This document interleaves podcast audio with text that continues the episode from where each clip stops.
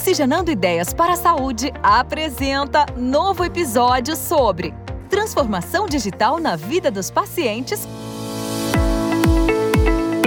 Olá, seja muito bem-vindo ao podcast Oxigenando Ideias para a Saúde. Eu sou Eduardo Mangione, CEO da eFarma, e convido você para se conectar às tendências e novidades junto aos protagonistas que estão transformando o mercado de saúde no Brasil. A inovação faz parte da estratégia da maioria das grandes empresas da área de saúde. Há alguns anos, elas se conectam com outros agentes, como por exemplo startups, visando obter os mais variados retornos, sejam financeiros ou em qualidade do atendimento. No entanto, toda inovação exige constante atualização para acompanhar as tendências e boas práticas do mercado. Para ajudar executivos e executivas a construir o futuro das suas empresas, tendo a inovação como guia, contamos hoje com o apoio de Bruno Pina, nosso convidado. Ele é um dos profissionais mais respeitados do mercado, com ampla experiência em inovação aberta, estratégias digitais e transformações organizacionais.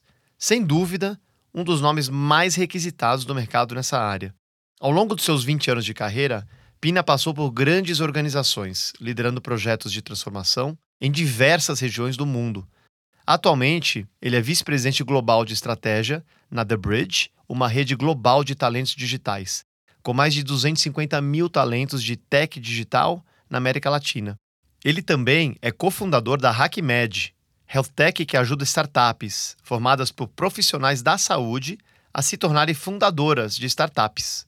Como você percebeu, o nosso convidado é um dos grandes protagonistas quando o assunto é inovação no mercado de saúde. Segue a primeira parte do nosso papo incrível. Seja bem-vindo, Bruno Pina. É um grande prazer recebê-lo aqui no Oxigenando Ideias para a Saúde. Obrigado, Edu. Prazer, obrigado pelo convite. Muito feliz estar aqui com vocês. Ainda mais falando de um tema que eu sou apaixonado, que é saúde. Então, vamos nessa. Bruno, para a gente então começar o bate-papo, quero que você me conte de uma maneira bem simples, em uma frase, qual foi a sua contribuição extraordinária para a transformação do mercado de saúde no Brasil, que o tornou protagonista? Frase é difícil, mas vou tentar resumir, tá? Em 2018, eu assumo como diretor de transformação e inovação na AstraZeneca e crio uma relação da organização com o ecossistema de inovação em saúde e com os players de saúde que antes não tinha sido feita da maneira que eu construí. E essa relação com o governo, com o setor público, setor privado, culminou talvez no primeiro hub de inovação em saúde no Hospital Público da América Latina, que foi o, o hub do Inova HC, onde a AstraZeneca foi um cofundador do processo. Então, acho que a partir dali, acredito que eu ganhei uma, um protagonismo no setor, porque eu falei com praticamente, se não todos, mas com uma grande parte dos grandes players da saúde, entre distribuidores farmacêuticos, outras farmacêuticas, hospitais, fundos de investimento. Então, isso talvez me colocou ali num pedaço de, se não uma contribuição, mas o que, que esse cara está fazendo dentro de uma farmacêutica nessa forma? Então, acredito que ali foi um, um divisor de águas ali é, para o setor da saúde na minha carreira. E sem dúvida o trabalho da AstraZeneca nesse, nesse momento foi algo totalmente diferenciado, né, Bruno? Eu, aproveitando que você começou por esse caminho, queria explorar um pouco melhor aí sua trajetória profissional. Como que foi essa, essa trajetória, que você contasse um pouquinho, e o resultado da sua contribuição aí para a área de inovação na saúde? Legal. Eu, eu sou, passo rápido aqui, vou prometo não tomar muito tempo, mas eu sou formado em ciência da computação, né, eu fui programador desde novo, eu tive DBS, eu não sou tão velho assim, mas eu programei com oito anos de idade, e dali em diante eu tive uma carreira técnica que era desde ser o, o cara da TI da família, né, formatar computador instalar Windows, e DOS, para quem é da época. E eu também é, entrei na faculdade técnica, né, nunca tive dúvida qual era a minha vocação, e comecei a trabalhar desde cedo. A trajetória foi sendo programador, líder de projetos de desenvolvimento, líder de células de desenvolvimento, até o momento que eu vim para São Paulo, saí de Salvador, fui para uma posição na, na IBM Global, trabalhando em Hortolândia, morei em Campinas, e depois fui para o setor financeiro ali diretamente, trabalhar numa, numa processadora de cartões. Dali eu entrei no mundo de consultoria, fui para a Capgemini, que tinha comprado a CPM Braxis, trabalhei com o Bradesco, depois fui para outras empresas e caí no mundo de consultoria estratégica. Pulei de lado do parte técnica para uma parte de consultoria estratégica técnica e fui expandindo. Então, minha carreira passou por Capgemini, depois fui para uma consultoria de, de médio porte na época chamada Resource, onde eu criei uma área de digital. Depois fui para a IBM América Latina, liderar a parceria da IBM com a Apple globalmente e desenhar ali o, o processo de estratégia mobile ali com os clientes na época era super novo. Fui depois convidado para ir para a McKinsey, onde eu fiquei por um tempo também como parte da liderança global da empresa de transformações organizacionais para o modelo ágil. E, em seguida, trabalhando com clientes de diferentes setores, fui convidado para ir para a AstraZeneca. Passei quase três anos criando a cadeira nova que a empresa não tinha até o momento. Saio da AstraZeneca em meados ali, final, início de 2021, Q2 de 21. Vou para o Distrito, que era a empresa que eu já era parceiro, assumo uma posição de sócio no Distrito onde eu construo ali também ainda uma, uma, amplitude do trabalho que eu tinha feito na saúde e em outras indústrias, agora olhando para a inovação aberta. Recentemente saí do distrito, tem dois meses e meio, quase três meses, e entrei na The Bridge, que era uma empresa que eu era conselheiro da empresa, só que é uma empresa que trabalha com o desafio que toda empresa tem na transformação digital e na inovação aberta, que é talentos. Então, eu venho para uma empresa onde o nosso papel é criar uma comunidade de talentos, formar talentos para a transformação digital das empresas. Então, tem um fio condutor aí na minha carreira com relação a isso. Na saúde, é, meus resultados, eles começaram na AstraZeneca, lá em 2018. Meus primeiros projetos que eu fiz na AstraZeneca, o primeiro projeto que nós fizemos, um programa de envolver o board da empresa, né, a, alta, a, alta direção da empresa no que era inovação, foi construir um projeto para todos aprenderem como inovar. Uma espécie de reverse mentoring aí. Exato. E nós fizemos um projeto onde a gente colocou pessoas da empresa dentro da principal dor da empresa, ou uma das principais dores da empresa que a gente queria resolver, que era uma dor ligada com o paciente diabético, é, e nós passamos a resolver essa dor de uma forma diferente com a qual a indústria estava acostumada a fazer. E, ao invés de ficar dentro de casa, no nosso escritório resolvendo, a gente colocou as pessoas que iam resolver esse problema na rua, dentro de uma incubadora de startups, trabalhando como se fosse uma startup. E, com isso, eles trouxeram ideias diferentes. Esse é o primeiro projeto que a gente fez, um resultado incrível de aprendizado para a empresa, mudou a forma que a empresa trabalhava com a área de diabetes, depois mudou a forma que a empresa tratava o seu programa de suporte a paciente, né? A gente foi para um cenário mais amplo na, na, relacionamento com o paciente, na experiência do paciente. Segundo projeto, talvez de resultados, né? Porque a pergunta é direta em resultado, eu venho desse mundo híbrido, esse mundo de, de conexão entre coisas não naturais. aí, um desafio que tinha na época era, eu tinha um produto da AstraZeneca X, que ele foi, é, ele foi categorizado como um produto de doença rara, né, para tratar uma doença oncológica muito rara, e, dado isso, ele foi aprovado de maneira extraordinária na, nos nossos órgãos regulatórios. Só que o nosso tempo de lançamento desse produto estava previsto para o tempo tradicional de lançamento, de Launch Excellence, que era mais ou menos dois anos, dois anos e meio, só que a aprovação saiu para, sei lá, a data de hoje, maio, ela saiu para que o produto pudesse ser lançado em setembro, quatro meses. Nossa. Algo e, bem inusitado para esse mercado, hein? E vieram para mim falando, Pina, já que você acabou de fazer um negócio diferente aqui com esse negócio de diabetes, isso também funcionaria para lançar um produto? Eu falei, funcionaria. Não exatamente, não é copy and paste, mas a, o mindset por trás, o modelo ágil, trabalhar dessa forma, funciona para qualquer modelo. Ainda mais um modelo onde você tem incerteza e você não sabe como conduzir, ele é melhor ainda, porque você trabalha com interações incrementais e, e evolutivas e construímos um projeto de lançamento de produto usando o modelo ágil, juntamente com o global da empresa, e conseguimos lançar o produto em menos de quatro meses, de uma forma diferente, onde a gente fez análise de personas, de médicos, de pacientes, de HCOs. Foi super legal, foi um resultado muito bom, virou um case global da empresa. Sou muito feliz de ter, feito, ter participado desse case junto com uma grande amiga minha que era diretora de oncologia na época da empresa, e claro, toda a empresa trabalhou por ele. Então, ali foi o segundo resultado. O terceiro resultado na saúde foi, naturalmente, o hub de inovação das hospitais clínicas. Esse foi um grande resultado que a gente logrou como empresa. A gente né, fez o, o, governo do estado de São Paulo assinar um contrato de, de parceria com o nosso presidente global em Cambridge, na Inglaterra. Nós criamos aqui algumas, algumas visitas ao nosso centro de inovação na, na China, da AstraZeneca, com ah, o corpo de executivos do Hospital das Clínicas, o professor Giovanni Cherry, Marco Bego, o professor César Nomura, eles foram visitar o nosso centro de inovação para criar uma, uma inspiração até em como construir o, o centro de inovação do Hospital das Clínicas. Então, foi um trabalho ali constante onde eu passei a me relacionar. Aí, eu vou dar um jump em paralelo nessa minha jornada de relacionamento com o ecossistema, numa das vezes que a gente estava apresentando no, no, no, no Comitê de Executivo de Inovação do Hospital das Clínicas os resultados da parceria da Jornada do Pulmão, que era o projeto que nós construímos com o hospital.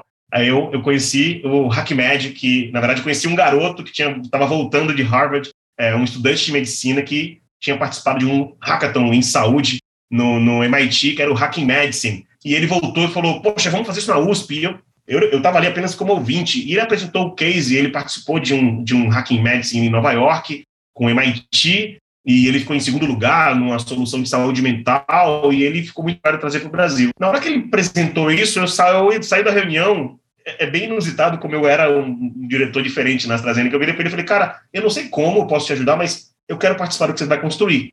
Eu sou uma farmacêutica, eu sou diretor de inovação e transformação da empresa. Não sei como a gente pode colaborar, mas eu gostaria de estar próximo desse processo. Seja eu, eu posso virar à noite, eu posso ser mestre de cerimônia, eu posso virar apresentador, eu posso dar aula de design thinking, que você achar que faz sentido, como player da saúde, como membro ativo das todas clínicas hoje, parceiro aqui da, da transformação, eu quero estar próximo.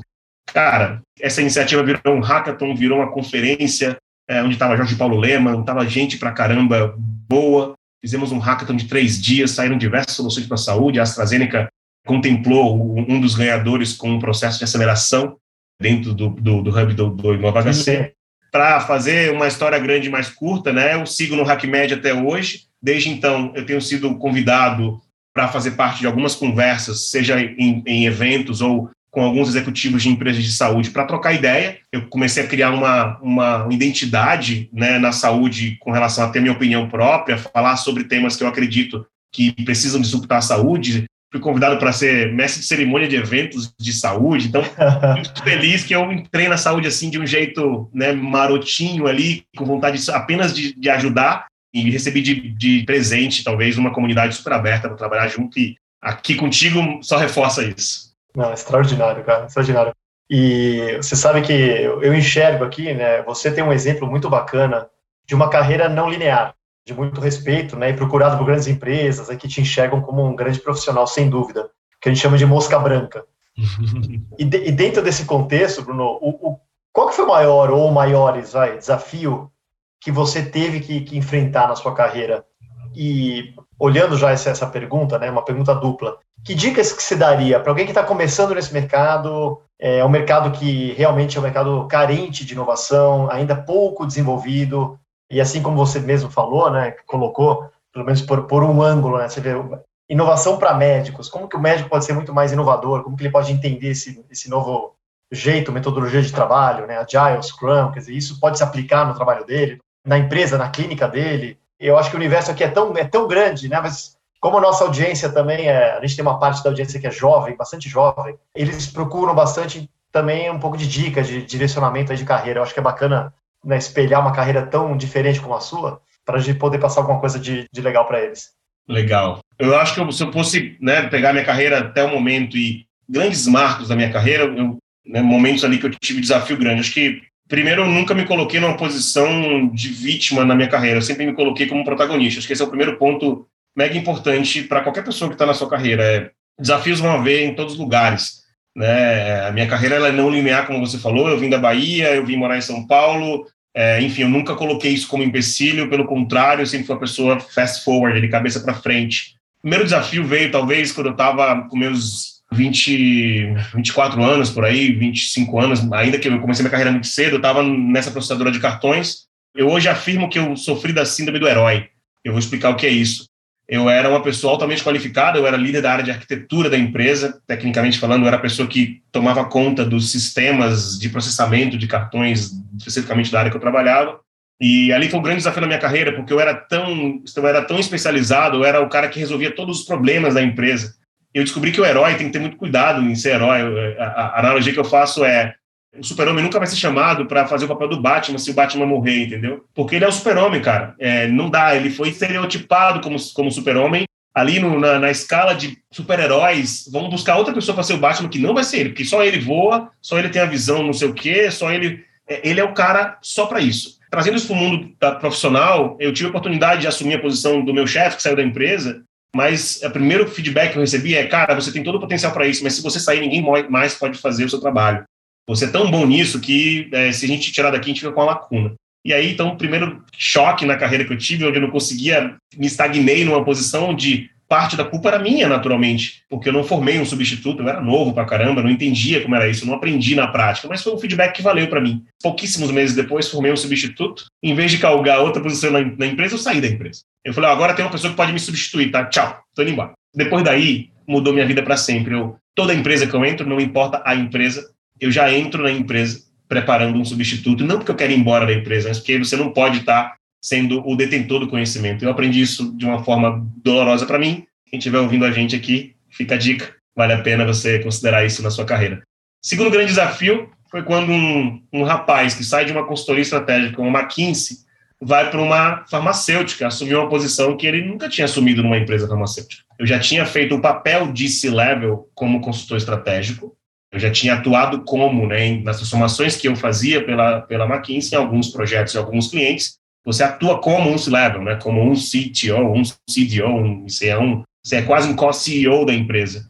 Mas nunca eu peguei ali as, as rédeas da organização na minha mão, na mais uma farmacêutica, e fiz aquilo acontecer, né? Super importante dizer, na McKinsey eu nunca trabalhei com uma farmacêutica. Meu setor era setor de finanças, setor de, de seguros, de varejo.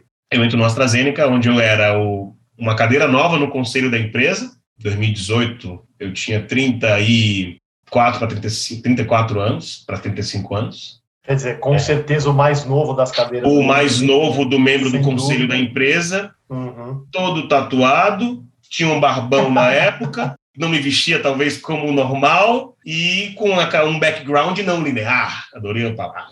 E com linguajar totalmente diferente, com certeza também, né? E que na cabeça deles não sabia nada de farma. Como todo bom consultor que eu aprendi, o consultor aprende a ser um overnight learner.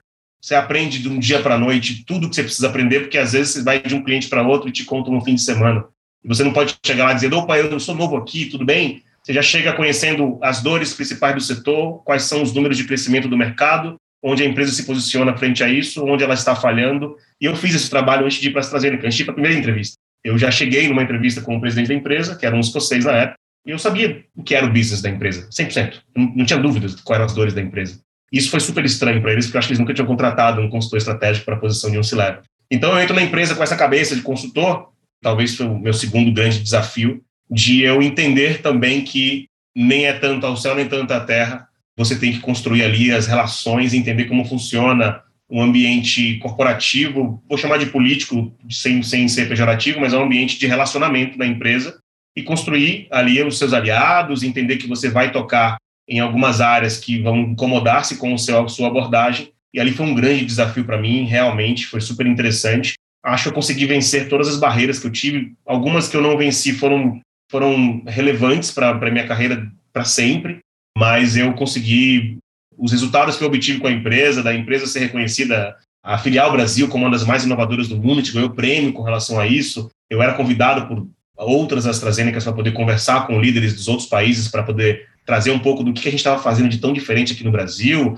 O membro do comitê da China veio para o Brasil para conversar com o pessoal das hospital clínicas, para entender, nossa, que parceria inusitada estão fazendo juntos. Então, super orgulho, mas foi um desafio grande que eu tive nesse processo. Acho que eu vou, eu vou parar nesses dois grandes desafios, porque o restante é mais do mesmo. Tá? Então, é isso, né, os dois grandes desafios.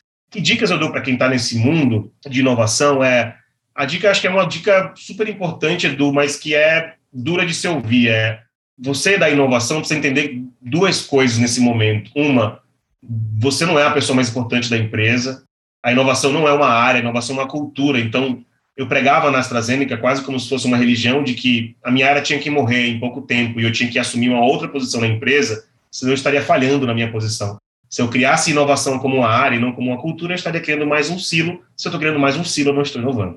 Acho que essa é uma grande leitura. A segunda leitura é que se acostume com a frustração.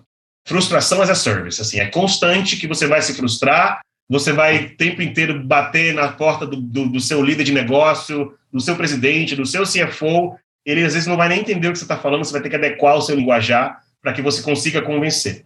E também, você não vai ser visto, por mais business driven que você seja, como uma pessoa de negócio. Porque na saúde, para você ser visto como uma pessoa de negócio, você tem que ser do setor. Ou você é da área de negócio. Se você não assumir a posição de BU Head, você nunca vai ser presidente da empresa. Você não foi uma farma, se você não foi GD, GR, você não vai ser presidente da empresa. Você tem que ter vivido este caminho, e eu sabia que se eu quisesse um dia ser presidente de qualquer AstraZeneca no mundo, eu teria que viver o mundo de ir para a BU. E eu não queria, eu não tinha essa ambição de ser presidente da empresa. Mas fica um aprendizado para qualquer inovador, independente do setor, frustração, ponto número um, vai acontecer, seu papel é quebrar barreiras. E ao quebrar barreiras, algumas coisas na, pela lei de atração, a lei de ação e reação, vão voltar para você, você vai se frustrar. Sua área tem que destruir-se em alguns anos, meses, você tem que construir a competência da inovação nas pessoas e não a dependência da inovação com os seus processos. E três, entenda que você vai precisar aprender o business ace, né? Falar a linguagem. Você não, e aí eu posso dizer claramente, eu nunca cheguei para aprovar um projeto, dizer, não, eu vou aprovar esse projeto porque eu quero implementar a melhor tecnologia. Inovação não é tecnológica. Eu quero melhorar o, a aderência ao tratamento do paciente diabético tipo 2. Isso eles entendem. E é isso é inovação. Então, para a saúde, o linguajar muda, a, o paciente está no centro. Você não pode tratar a inovação da saúde como uma coisa ilusória, mas tem que tratar realmente como mudar a vida de pessoas ou mudar a vida do sistema e, e trabalhar em ecossistema. Então, paro por aqui para não ir tão longe, tá, Edu? Achei sua, sua resposta excepcional e, e, sem dúvida, a transformação digital é uma transformação cultural, assim como você falou. E a gente tem novidade para aprender todos os dias, até mais do que a gente consegue absorver, sem dúvida. E fica uma dica também, quem não estiver correndo atrás, eu sempre falo também, vai ficar obsoleto, está ficando obsoleto, né, e o mercado não perdoa. Como qualquer mudança, causa muita frustração pela resistência que ela gera. Né? Então, sem dúvida, ele vai andar de, de mão dada a transformação digital, né, a transformação cultural que, que você está comentando, com muita resistência com, e, e, tem que ser muito resiliente para poder levar esse, essa transformação a cabo. Excelentes dicas, Bruno, achei excepcional. Vamos mudar um pouco a marcha e, e fazer um jogo rápido, fazer uma coisa diferente aqui, que é aquele bate-bola de perguntas e respostas relâmpago. Ah, para que a gente possa conhecer você melhor ali como pessoa, de uma maneira mais espontânea, né, e um pouquinho dos seus gostos pessoais, tá? Tá bom. Tá pronto? Opa, simbora. Beleza, vamos lá. Então, vão ser algumas perguntinhas só para a gente se conhecer um pouco mais, tá? E o nosso nossa audiência te conhecer bem. Primeira pergunta: qual é a última série que você viu ou que você está vendo atualmente que você pode indicar? Eu vou pular das séries nerd, tá, gente? Que eu vejo todas as séries que são Star Wars, Marvel. Uma série que eu continuo vendo, que eu acho que eu não terminei ela por uma questão de apego, e eu recomendo para todo mundo que me pergunta uma série que marcou e vai marcar sua vida para sempre, This Is Us. É uma série incrível e eu recomendo que a pessoa vê. Ela trata simplesmente sobre a vida como ela é, sobre os seus os seus uh, anseios, o seu a, a, sua ancestralidade, os seus os seus vieses inconscientes. Eu digo para todo mundo que é, é, uma terapia a cada episódio e quem não está preparado sai chorando em todas como eu. Então recomendo demais. Já está na minha lista. Essa eu não vi ainda. Bruno, qual filme que mais marcou sua vida? Aí eu vou pro mundo nerd e te explico por que que marcou. O filme que mais marcou minha vida, engraçado ou não, foi O Senhor dos Anéis. E eu explico por quê, não é pela parte nerd que eu amo o filme, mas quando eu li O Senhor dos Anéis, eu tinha sofrido um acidente de carro, que eu fiquei de cadeira de rodas, eu fiquei de cama durante quatro meses. Eu tinha 18 anos de idade, eu acabei de entrar na faculdade com 17, estava no segundo semestre da faculdade. E eu li o livro, eu lembro que eu li o livro para passar o tempo, porque você ficava com 17 anos de idade para 18 anos de idade, ficar de cama quatro meses, imagina, né? eu sou uma pessoa tenho muita energia. Então eu li esse livro e quando o livro sai, quando eu, eu, eu fui entendendo meu mundo ali é, imaginário e quando o filme saiu foi um filme que eu vejo esse filme sempre que passa, eu vejo ele todo, eu não canso de ver e todo mundo acha que é maluquice, mas para mim tem um significado além do simplesmente um filme nerd de um livro, mas é para mim é um momento da minha vida muito muito delicado. Eu sou muito fã desse do Tolkien também e das suas obras. Né? E que livro que você tem hoje na, na cabeceira, ou que você recomenda para a gente, para aqueles que gostam de ler, né? Legal. É um livro pequeno, mas é um livro que me ajudou muito na minha jornada de autoconhecimento e até o momento as pessoas que eu recomendei ler, assim como eu fui impactado, mudaram muito a sua forma de olhar. É um livro que eu recomendo quase como uma prescrição médica, uma leitura anual. Chama-se Siddhartha. É um livro que conta a história de Siddhartha Gautami, que é o Buda, mas é a versão do Hermann Hesse, onde ele dissocia o Siddhartha do Buda e ele, o livro é isso, tá? É um filho de um Brahmani, uma pessoa muito rica que decide largar tudo e viver como um samana, né, na Índia, como chamam um, um caminhante. É, enfim, um livro pequeno, mas cheio de sabedoria, cheio de insights que eu diria que a cada momento, momento, cada momento da sua vida que você lê ele, ele vai tocar num pedaço da sua vida. Para mim, ele é um, uma bússola, talvez, assim, recomendo. Não, riquíssimo. Muito bacana a sua, sua recomendação. Bruno, maior desafio na saúde? É uma pergunta que, para resposta rápida, é difícil, mas eu diria que eu vou deixar isso para cada um pensar como achar melhor dessa resposta. Mas o melhor, maior desafio da saúde é realmente, com letras maiúsculas e caps lock, colocar o paciente no centro. Escolha um dos dois: human ou tech? Human, forever. E qual o futuro da saúde? O futuro da saúde é quando a gente sabe integrar o human e o tech. Eu acredito que a saúde a gente tem ainda, infelizmente, uma uma leitura, uma, um caminho de transformação muito grande, que ela, ela não é simples, ela não é, é rápida, Mas para mim, o futuro da saúde é, um, é onde a gente para de tratar as pessoas, as doenças das pessoas e passa a tratar a saúde das pessoas. Eu queria muito que um dia um plano de saúde me cobrasse por quanto ele me mantém saudável e não por quanto eu vou me cuidar das minhas doenças. É meu sonho, assim, eu sei que eu vou ver isso um dia de uma forma ou de outra. Então, para mim, esse é o futuro, onde saúde é mais importante que doença. Inspirador, excelente.